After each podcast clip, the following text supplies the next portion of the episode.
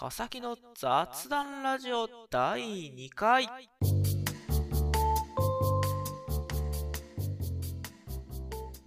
はい皆さんお疲れ様です。川崎と申します。川崎の雑談ラジオ第2回ということで、えー、早速始めていきましょう。いやーなんかめちゃくちゃ寒くないっすか？最近なんかもう死ぬほど寒すぎてなんか朝晩の冷え込みやべえみたいな。普通にちょっと手袋ネックウォーマーなしで外出歩けないぐらいには冷え込んで参った昨今でございますが皆様お元気でしょうか？えー、っとまあそんな感じでねまあ軽く近況報告っていうか最近の話題に触れつつえー、っと今日ね話していきたいのはあのねアマングアスについて。話していきたいなと思います。まあ、えっと、ほとんどの人、もこのラジオを聴いてくれてるであろうほとんどの人は、アマンガスっていうのは、まあ、あの、何かっていうことも知ってると思う。知ってると思うけど、でも一応ね、あの、もしかしたら知らないよっていう、知らないよって流行の波にちょっと乗り遅れちゃってるよっていうようなね、人もね、あの、いるかもしれない。まあ、あの、果たして世間的に流行かと言われればそうでない。まあでもそれはね、ちょっとあの いろんな界隈にあの、語弊を生むから、ちょっとそれこれ以上の言及は避けるんだけども、まあ、えっと、どんなもんなのっていう、最近流行ってるアマンガスってどんなのっていうのを、まあ、ちょっと軽く紹介したいなっていうのがあります。で、あともう一個、ちょっとあと新しいあのスマホのアプリ、最近、結構私スマホのアプリめちゃくちゃ、あの、触るというか、もうなんか、新しいの、おっ見つけて、おっと思ったら、もうすぐダウンロードして遊んで、まあ、あの飽きて、ぽいみたいな そういう生活を常々送ってるんだけども、ちょその中でね、面白そうなスマホアプリをちょっと見つけたので、まあ、それも一つ、えー、本日は紹介したいと思います。えー、まず、アマングアスについてね、アマングアス、まあ、別名なんか宇宙人狼とかも言われてるんだけど、えっと、まあ、人狼ゲームみたいな感じの、えっと、ゲームです。で、えっと、大体、えー、4人から10人で遊ぶパーティーゲームっていう、まあ、ジャンルはパーティーゲームってなるのかな？っていう風になってて、で、えっ、と、プレイヤーは、えっ、と、クルーメイトと詐欺師の2チームに分かれる。えっ、と、まあ、英語、基本的になんか言語英語なんだけど、クルーメイトと、えっ、と、インポスターかな？っていう風に、えっ、と、2つ分かれます。で、えっ、と、まあ、クルーメイトって言われる側が、いわゆる市民側。で、えっ、と、詐欺師、えインポスターって言われるところが、いわゆる人狼側。という風になります。で、基本的には、えっ、と、まあ、宇宙船の、えーと、修理とか、まあなんかもろもろマップによって違うんだけれども、えーと、クルーメイト側は、えーと、タスクって言って何か仕事をちょっとね、しないといけないんですよ。まあこのゲームまで仕事したくないっていう人はね、あのいると思うんだけれども、別にそんな、あの本当に簡単な仕事、もう本当にもうあの、もうカチカチカチとか、パパパッともできるような仕事を、えっ、とまあ何箇所か、えっ、と場所によって与えられてるんだけども、そこに行って、えー、仕事をして、で全部仕事が終われば、えーと、その市民側、クルーメイト側の勝ちっていう。基本的な流れはこういう感じなんだけど、まあ、そのクルーメイト、市民側の中に人狼が何人か混ざってるわけわけなんだよね。で、この人狼側は何するかって言ったら、もうとにかく市民側の人間を、えーと、殺しまくるっていう。そう、とにかく殺しまくるんだけれども、えっ、と、まあ、殺しまくるだけじゃ、なんて言うんだろうな、普通に不利。あの、例えば集団で市民側が動いてたらもうそれで不利だし、っていうので、えーと、じゃあ、その、まあ、人狼側の救済みたいな感じで、えーと、能力が一つというか結構あります。えーと、自民側の救済はね、まず一つ目、えーと、サボタージュっていうやつで、えーと、いろんな妨害をすることができます。例えば、えー、と、なんだろうな、えーと、そのマップに合わせていろいろ変わるんだけれども、緊急の仕事を貸すことができる。で、ちなみにその緊急の仕事っていうのは、全部その人狼側の思ったタイミングで発動することができて、一回発動するとちょっとクールタイムがいるんだけれども、えーと、基本的にはそのゲームの中では何回でも、えーと、発生させることができます。で、えーと、市民側はそのタスク、仕事が、緊急の仕事ができたら、もうすぐそこっちに向かわないといけない。向かわないといけないというか、向かわないと、えー、っと、いけなくて、なんでかっていうと、その、緊急のタスクは緊急だから制限時間みたいなのがあるんだよね。その制限時間以内にタスクが終わらなかったら、なんと人狼側の特殊勝利っていう風になっちゃうっていう。だから、えっと、まあ、市民側は嫌が応でも、えっと、その緊急のタスク、仕事をやらないといけなくて、っていう、まあ、だから一応人狼側にもそういう特殊勝利的な勝ち方がありますよっていうので、で、じゃあそのまあ、えっ、ー、と、普段やってるタスクの、やってたら、急に緊急のタスクが来て、そっち側に行ってたら、行ってる人、ゴミに混ざって、まあ人狼は市民を殺すとか、そういうような動きができたりすると。で、もう一つは、えっ、ー、と、例えば、扉の部屋の、基本的に室内とか、まあ、室内外とかで分かれるんだけれども、その室内の扉を閉めることができる。密室を作ることが、えーと、人狼側はできます。で、密室を作って、密室で、まあ、えっ、ー、と、その、ね、犯行に及ぶという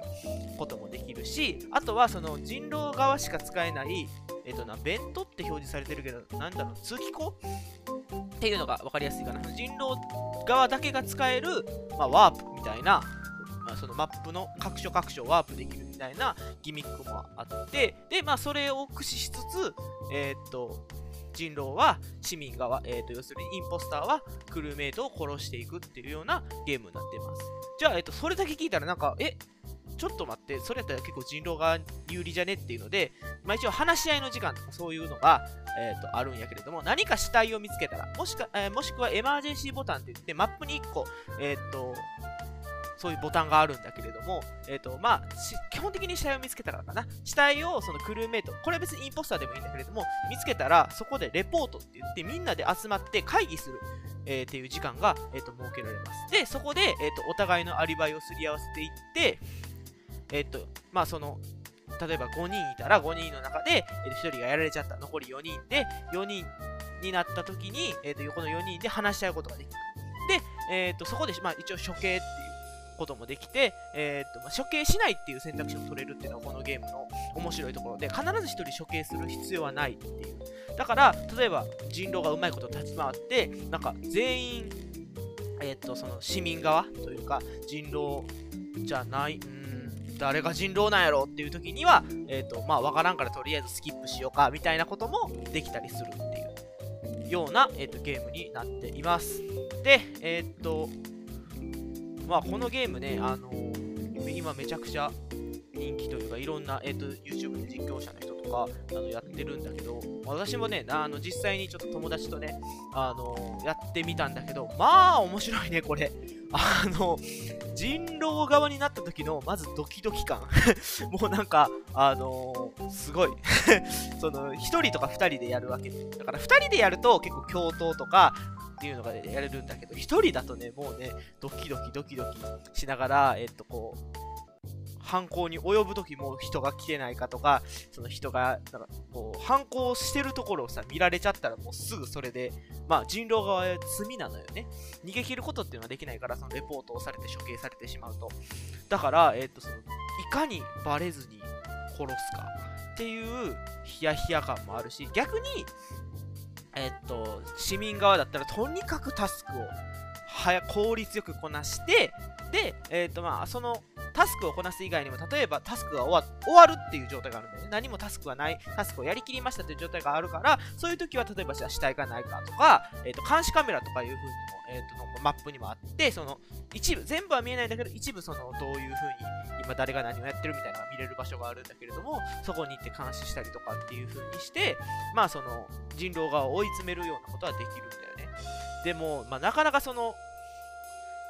普段タスクに当たってる時は、ボイスとかのチャット、通信手段が一切ないから、人狼側もそうなんだけど、市民側も誰一人何もしない状態で、本当にその画面の動きとか、っていうのだけしか情報がないから、すごいなんかね、あのお互い疑心暗鬼になるんだよね。疑心暗鬼になるんだけれども、例えばじゃあ一緒に行動してて、まあ、殺さなかったらそこで信頼関係ができるやんか。だからそしたらその信頼関係で、まあ、僕はこの人のことは、まあ、あの人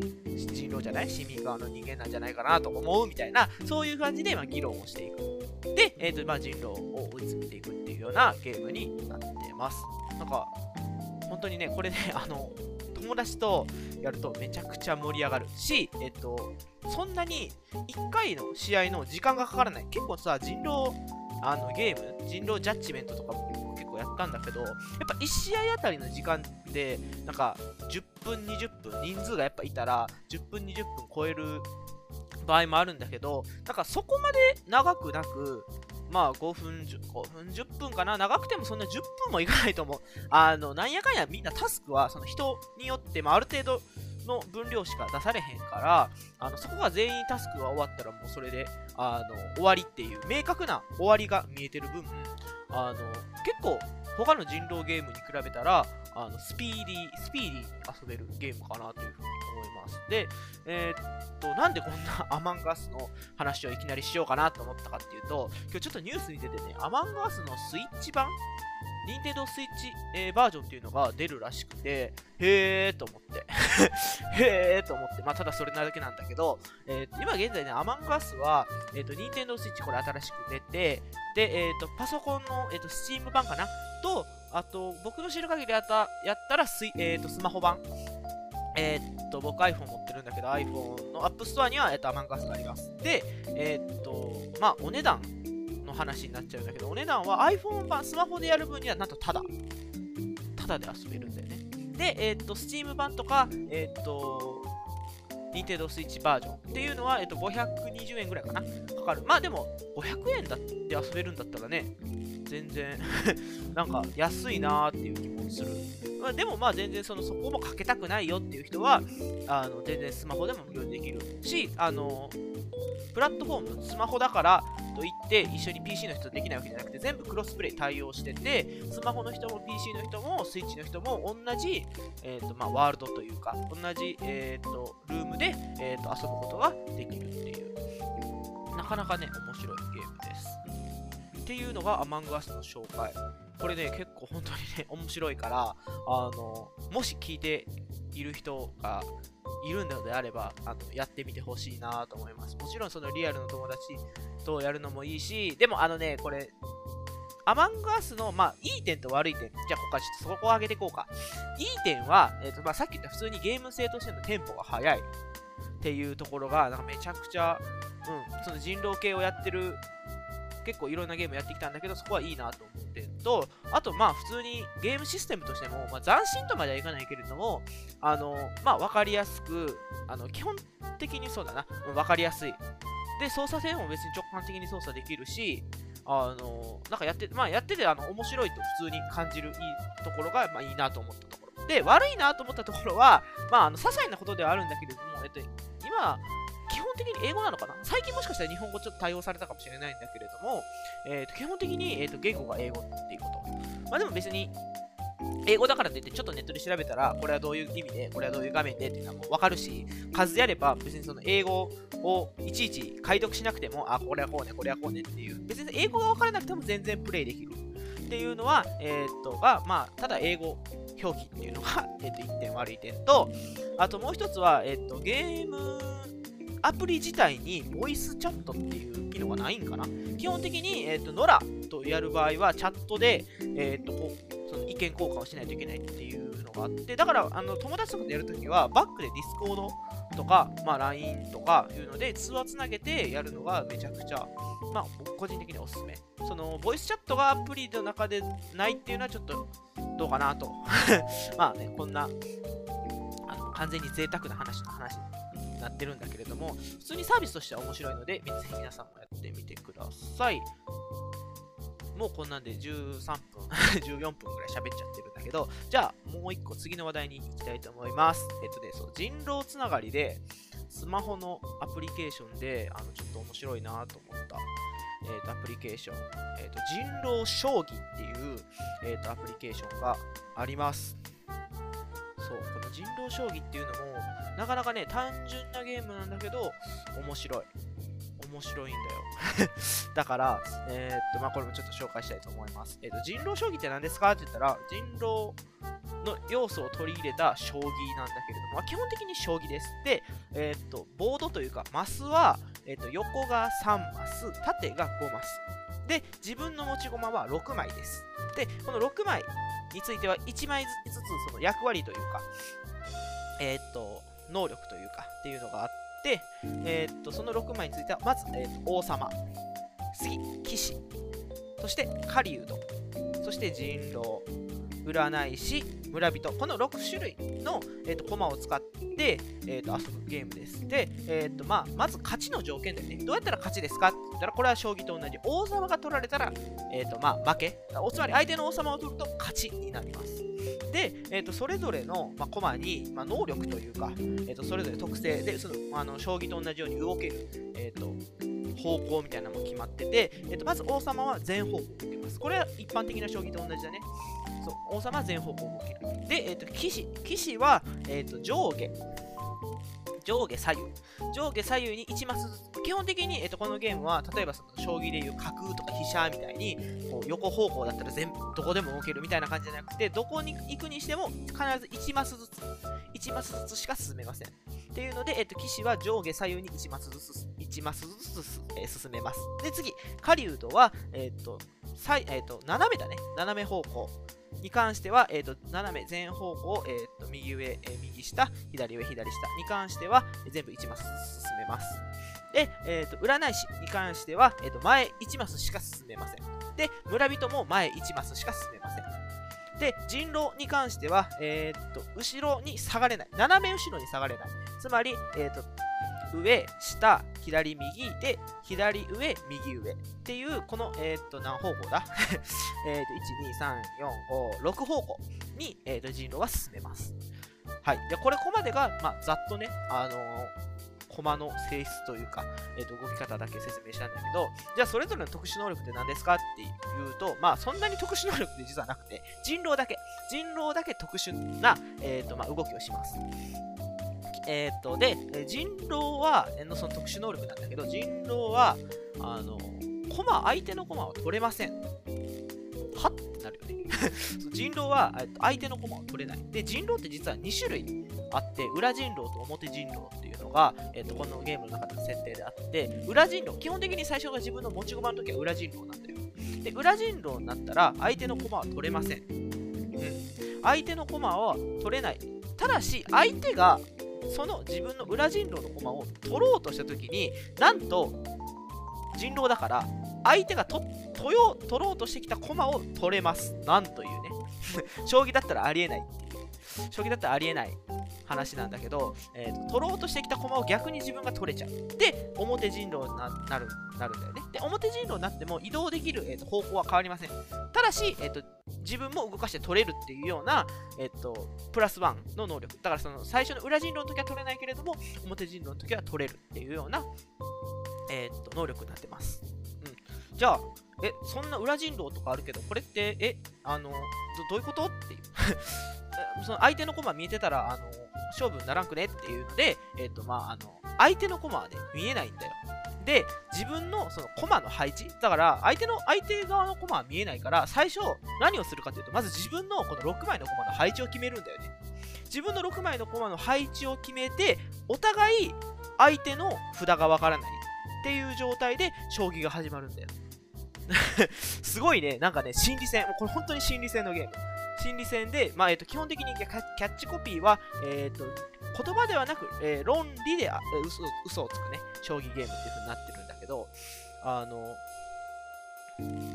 めちゃくちゃね、あの私何戦もやってみたんだけど、あの奥が深い。単純なんだけど奥が深い。あの本当にフィールドって狭いんだよ。あの本当に、えっと、自分自分6個、まあ、自分6枚、相手6枚あって、その間に1マス分しかないんだよね。だから、あの本当にすぐあの決着がつきつくそつきそうになるんだけど、それがつかなくて。で、もちろん相手の駒を取ったら、その駒は自分の駒として使えますというようなこともあって、で、あ、ごめん、言い忘れてた。えっと、占い師ね、占い師にももう一個だけ、えっと、効果があって、占い師は、まあ、まあ、さっき前1枚しか進めないって言ったら、村人と占い師違いがあるのかっていう話なんだけど、占い師は裏人狼を取れるっていうね、っていう、まあ、能力がを持ってます。だから、裏人狼でも占い師だけだったら、えーと、取れる。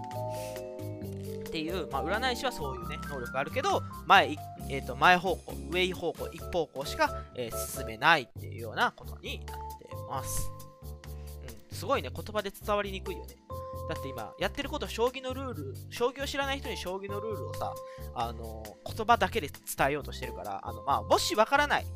わからないけど、ちょっと気になったっていう人は、あの、ぜひね、あの見てほしい。あの、アップストアかな？アップストアで、えっと、人狼将棋って言ったら一発で出てくるから。もうこれめちゃくちゃ今、今のトレンドというかおすすめです。で、えっ、と、その相手の駒がわからない状態で将棋をしていって、で、王様を取られたら負け、みたい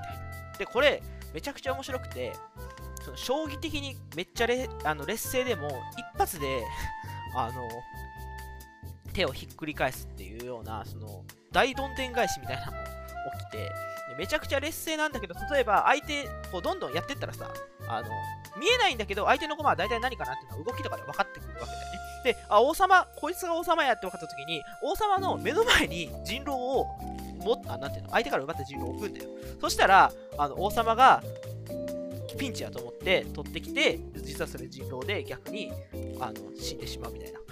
こっちの勝ちが決定してしまうみたいな。で、やっぱさ、その盤面的に追い詰められると、すごい心の中で余裕がなくなってくるから、パッと打たれたら、あやばい取られるっていう神経が働くんで、それが人狼なんかっていうところまで、なんか頭が回らんというか、まあ、あの賢い人頭回るんだと思うんだけど、やりたての頃ってやっぱ頭回らんから、パッとなんか反射的に取ってしまって、それが人狼で負けとか。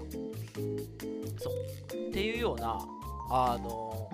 感じで、本当に一発逆転もありつつ、ちゃんと将棋の要素もあって、でなおかつ人狼のまこういった要素も取り入れてる